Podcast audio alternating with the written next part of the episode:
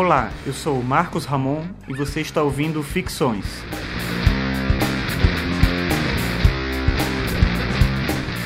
Esse é o episódio 14 e o tema de hoje é a gamificação da realidade.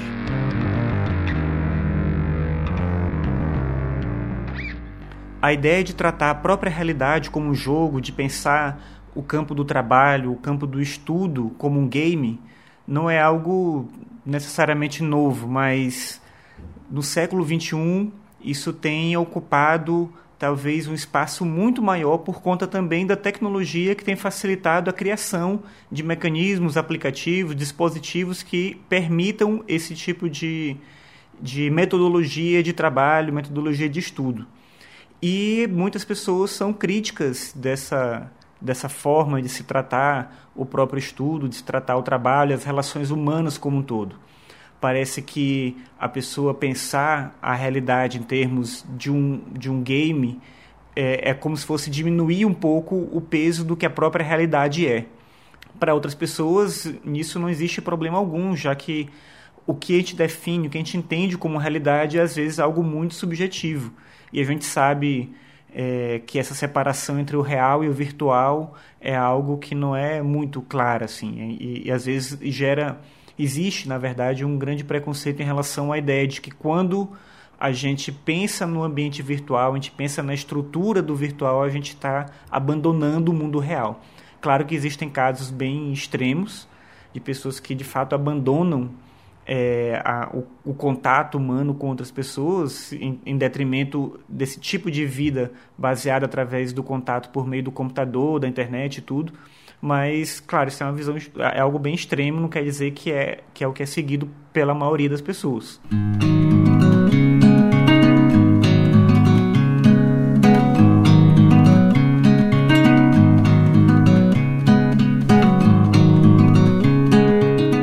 E um outro aspecto é a gente pensar se a gamificação não é algo que faz parte da natureza humana, principalmente no sentido da gente entender que a gente faz muita coisa realmente nessa relação de estímulo-resposta. Então, será que a gente não depende mesmo de, um, de uma estrutura de realidade que funcione nessa lógica de que eu vou fazer algo se eu ganhar algo em troca? Então, como, como eu disse, né, assim, não é algo novo. Se a gente pensar o nosso sistema escolar há muito tempo, ele é isso. O, o que, que é a nota, por exemplo? A ideia da nota é, é exatamente esse processo de você pensar um prêmio, um número, né? E aí a ideia da nota vermelha, nota azul, a média e tudo, que significa que você conseguiu al alcançar determinada meta. Só que a gente sabe que a nota não é exatamente o mesmo que aprender. Então alguém pode aprender sem conseguir uma nota boa, alguém pode conseguir uma nota boa sem ter aprendido. O fato é que a gente luta pelo número, a gente luta para zerar o jogo, que é terminar a escola, tirar as notas boas ali no boletim, conseguir. Então, enfim, a estrutura da escola já é isso. A mesma coisa a gente pensar na estrutura de trabalho, dependendo da carreira que você tá, a ideia de uma promoção, de ter é um crescimento na carreira, é, ela envolve esse mesmo processo de alcançar metas e tudo. Então a gente tem aí já essa estrutura do jogo apontada e, e disseminada na cultura há, há já há muito tempo. Então, quando se faz a crítica de que isso, de que a gamificação é um processo é, que faz a gente voltar lá para o behaviorismo e, essa conexão com estímulo-resposta, como se todo mundo fosse condicionado. E aí eu fico pensando em que sentido a gente não é isso já há muito tempo, independente de existirem aplicativos, existir internet ou qualquer coisa parecida.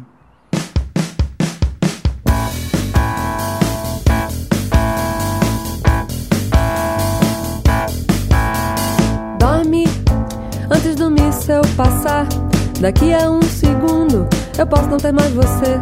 Você não mais que isso, nossa casa explodir. Uma arma cravar meu corpo, um corpo furar sua carne. Então, uma, uma questão é pensar se tratar a realidade como um jogo, e aí sendo bem direto mesmo, tratar como um jogo, como um game, é um problema. É, então, a gente tem aplicativos como Foursquare, que você chega num lugar, faz o check-in, ganha um ponto, você se torna prefeito do lugar, então você passa a disputar com os amigos, mas ao mesmo tempo que você está vivendo esse jogo, que você quer ganhar pontos, você quer ser alguém que tem mais destaque ali naquela rede de pessoas, você também contribui com uma comunidade que ajuda você, por exemplo, a saber que esse restaurante tem um serviço que é bom, aquela loja tem preços que são interessantes, aquele hotel ele é ele é barato, ele oferece um bom custo-benefício, então assim a, a estar no jogo também é contribuir para que um grande número de pessoas faça faça uso de um serviço que é interessante, claro, para quem se dispôs né, ali a usar e achar que, que vale a pena o risco de entrar no jogo. Eu vou dar um exemplo aqui, pessoal, dessa questão do Foursquare. Eu comecei a usar uma época, eu entrava no lugar, fazia um check-in. Então, uma vez eu entrei numa loja FENAC e aí eu fiz o check-in e passou, assim, alguns minutos, uma pessoa que eu conheço mandou uma mensagem dizendo: Ah, você está na FENAC? Você pode ver aí para mim se tem o CD tal do artista, não sei o que. E aí, tudo bem, era uma pessoa que eu conhecia, eu sabia que não era alguém que ia abusar e tudo. E eu fui lá e procurei, vi se tinha e tudo. Mas assim, eu tinha acabado de começar a usar o aplicativo, eu não tinha muitos amigos e eu fiquei pensando nas consequências desse tipo de coisa. Quer dizer, se todo lugar que você chega faz um check-in, as pessoas puxam uma conversa e te pedem que você olhe uma coisa e você está no cinema e a pessoa te dá um spoiler do filme, sei lá. Eu fiquei pensando em coisas um pouco absurdas que se relacionavam com o uso do aplicativo. Eu acabei usando ele por mais um tempo, mas depois abandonei não por questão de medo, de privacidade, de nada desse tipo, mas porque eu achei que não valia a pena entrasse no jogo, a obsessão do jogo, de chegar no lugar e ter que fazer o check-in, não sei o que e tudo. Então, é, é só um exemplo assim, de, de quem entrou no jogo, mas decidiu sair por um motivo que é particular. Mas outras pessoas aderem à ideia, como eu falei, contribuem, existe uma comunidade que se beneficia desses check-ins, das avaliações que as pessoas fazem. Então, é um aplicativo, por exemplo, que funciona bem para quem para quem precisa dele, né? para quem vê ele como um uso, algo eficiente, algo necessário.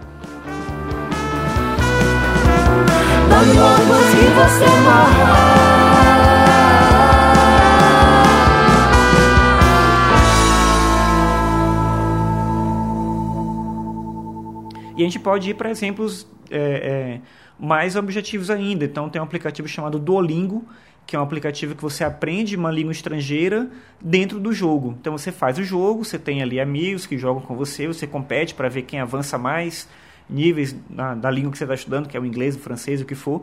E ao mesmo tempo que você vai estudando aquela língua, você vai traduzindo a Wikipédia do inglês para sua língua. Enquanto eu estou fazendo o curso de inglês, eu estou traduzindo a Wikipédia em inglês, que é muito maior do que é em português, para o português.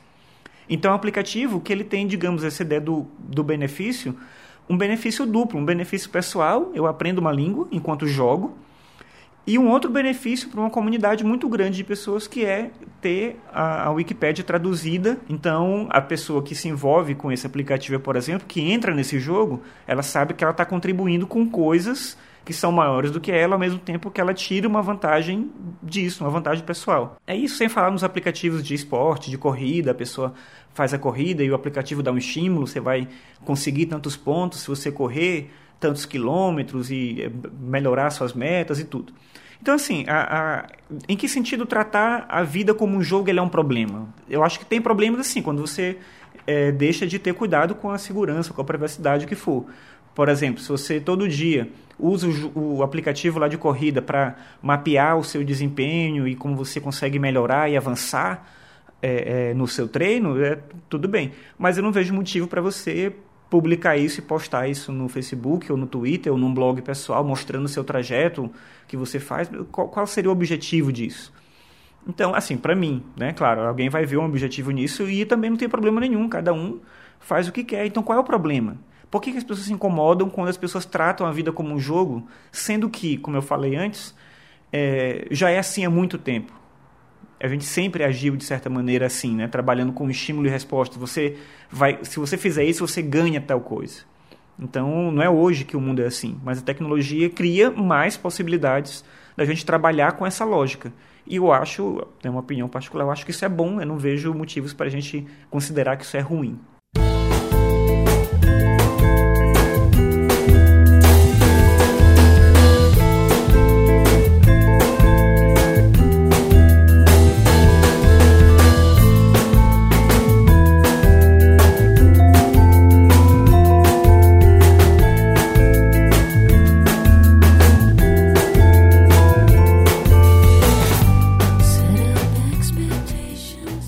Mas um outro aspecto a pensar nisso, que eu acho que talvez tenha a ver com, com justamente com a insatisfação de uma certa parte das pessoas e de pensar que tem algo errado acontecendo, como se fosse uma teoria da conspiração, algo assim, é o fato de que as pessoas não reagem da mesma forma aos jogos.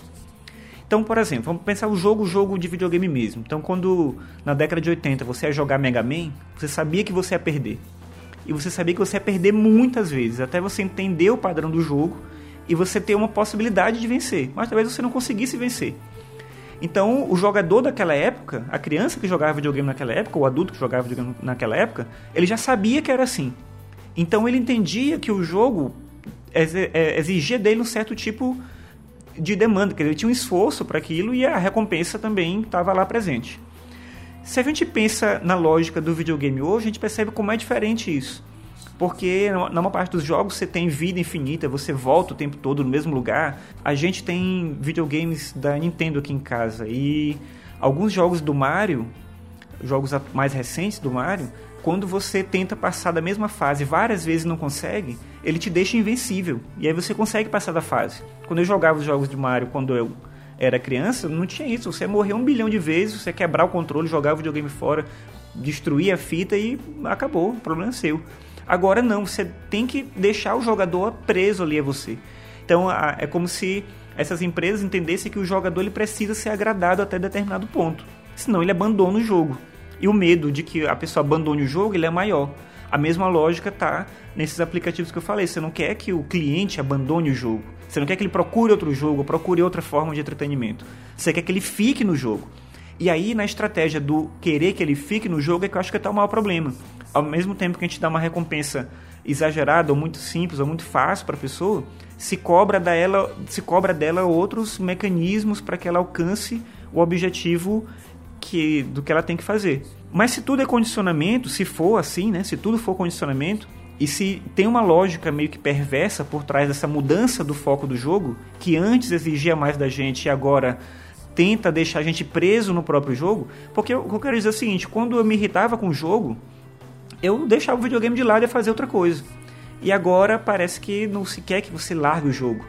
Então, ninguém quer que eu pense uma estratégia minha, uma alternativa pessoal para entender o meu exercício físico. Não, alguém quer que eu continue usando o jogo para gerenciar o meu exercício físico, para gerenciar a minha crítica a determinados produtos, né, a minha adesão a determinados serviços. Então existe um interesse nisso, um interesse maior, mercadológico muito maior. Muita gente está vendo o jeito de ganhar dinheiro com isso. E aí, se a gente for pensar um sentido negativo, talvez seja esse.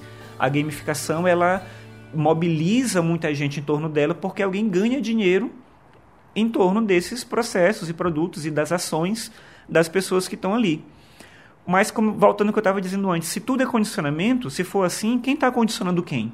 Quem é o, o, o programador que está por trás desse jogo? Qual é a intenção dele ali? Isso a gente não tem como saber.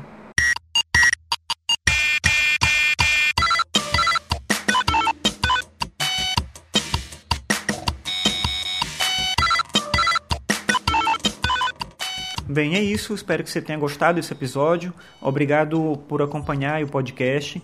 Você pode acessar todos os episódios em www.marcosramon.net podcast.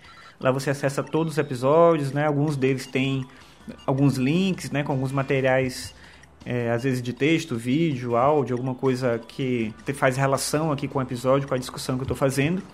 E no próximo episódio, no episódio 15, eu vou falar sobre financiamento coletivo. Obrigado por ouvir e até lá.